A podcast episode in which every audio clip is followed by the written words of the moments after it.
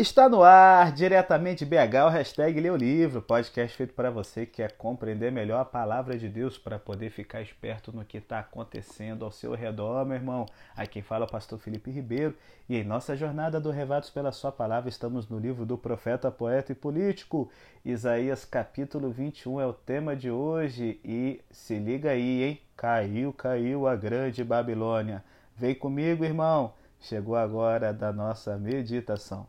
Galera, como vocês estão bem ligados, a gente está aqui dentro de uma sessão do profeta Isaías que são os oráculos contra as nações. São profecias feitas para os povos que ficavam em redor de Judá, aonde o profeta Isaías ele está dizendo o seguinte: olha, fique esperto, vocês estão andando no caminho errado, na vibe errada, botando a galera aí para garotear. A mão de Deus vai pesar, malandragem. E Babilônia, embora ainda não seja o grande terror que a gente vai ver no livro do profeta Jeremias, Ezequiel, Daniel, a Babilônia aqui já está sendo objeto de um oráculo de Isaías. Por quê? Porque essa nação levou Judá a entrar numa parada errada. Eu já comentei alguns podcasts atrás em que o rei da Babilônia, Merodach Baladã, quando manda aquela embaixada para ali parabenizar o rei Ezequias pela cura milagrosa, ele está com uma segunda intenção. Ele coloca o reino de Judá numa coligação contra a Síria que vai trazer ruína e destruição para a nação. Bom, aqui Isaías está alertando o seguinte, gente, não confiem na Babilônia. Por quê? Vocês podem perceber que o profeta está descrevendo o estilo de vida da Babilônia como estilo de vida hedonista, irresponsável. Uma galera que confia nos seus ídolos, uma galera que, enquanto está cercada de inimigos em plena guerra, ela está comemorando, bebendo, enchendo a cara, derrubando o copo até o final. Uma galera que não está nem aí para as pessoas que são oprimidas, pelo contrário, está maltratando o povo de Deus para poder subir na vida. Então o profeta fala o seguinte: Olha, Deus está me colocando como uma, um atalaia para dizer para vocês que parece que Babilônia está na crista da onda, mas ó, caiu, caiu a grande cidade. Gente, primeira lição que eu quero tirar para vocês hoje.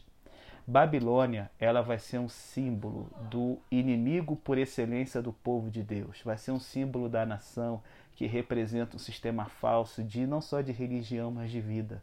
Um sistema de vida em que a gente confia em ídolos, em imagens, em seres humanos que já morreram e não podem nos ajudar. Um sistema religioso que coloca as ideias humanas acima da revelação de Deus e um estilo de vida aonde a gente só quer saber de zoar enquanto o mundo está pegando fogo ao nosso redor. Quando o profeta fala caiu, caiu a grande Babilônia, é interessante que lá em Apocalipse 14, essa é uma das mensagens dos, dos três anjos. Você está ligado nisso? Você que é adventista? Com certeza. Hoje somos chamados a sermos atalaias de Deus, como o profeta Isaías, porque temos uma mensagem para esse mundo que está nem aí para Deus. Cada vez mais as pessoas estão correndo atrás do seu próprio prazer, dos seus próprios interesses, só pensando em juntar, em acumular, em festejar. A vida de muita gente, galera, virou um churrasco na laje.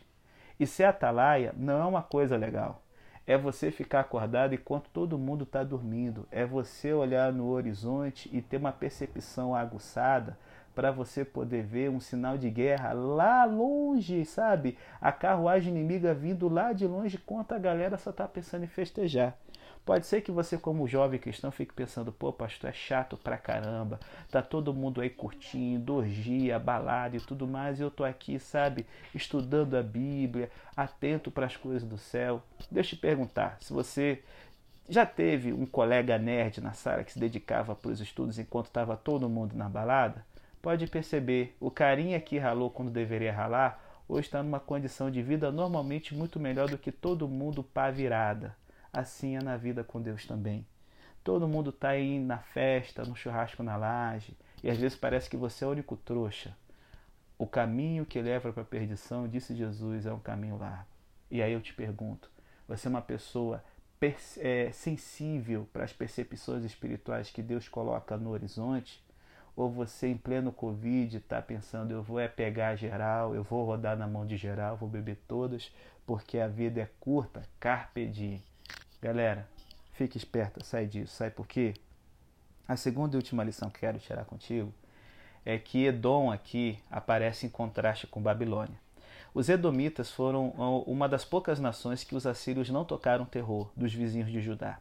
Os Edomitas eles ficaram durante um tempo em sujeição ao reino de Judá e era comum que os embaixadores pedissem conselhos aos deuses das nações estrangeiras.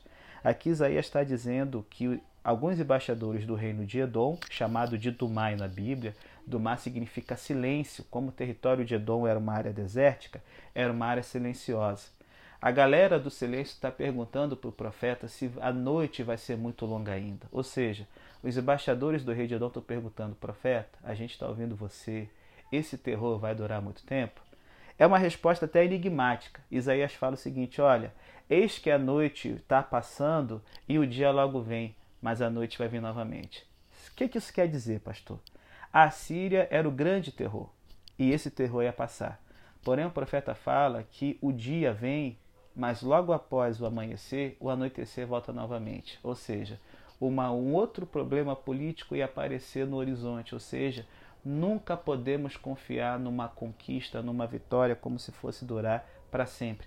E esse é um vacilo que eu vejo a galera garoteando demais. Ah, eu fiz um curso técnico, fiz uma faculdade, finalmente casei, tá tudo certo, garantido, felizes para sempre. Só existe encontro de fada, galera, ou na eternidade, quando Jesus voltar. A vida aqui nessa terra é vencer uma tentação, comemorar e já se preparar para outra luta. É igual campanha de time em Campeonato Brasileiro. Você venceu um jogo, ah, ó, goleamos de 5 a 2. Mas aí na partida seguinte, meu irmão, você já começa no 0 a 0. Eu vejo muita gente descansando, sabe? Pensando, ah, consegui meu visto para os Estados Unidos, o green card, eu consegui passar na faculdade. E ó, uhul, partiu o churrasco na laje, Babilônia é o meu lugar. Vai, trouxa, só vai se ferrar. Sabe? Deus colocou você para ter uma percepção espiritual porque ele sabe que esse mundo, cara, ele vai de mal a pior.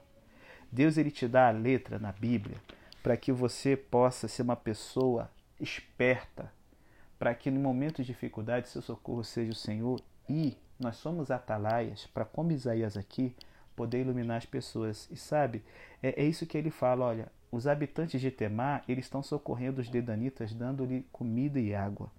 Temos várias pessoas aflitas que nos procuram. O que a gente diz para elas? Não, não, não, não, ó, eu não sei de nada, eu tô aqui na Babilônia. Uhul. Ou você tem uma palavra boa de Deus porque você é um atalaia, porque você é uma pessoa com percepção espiritual.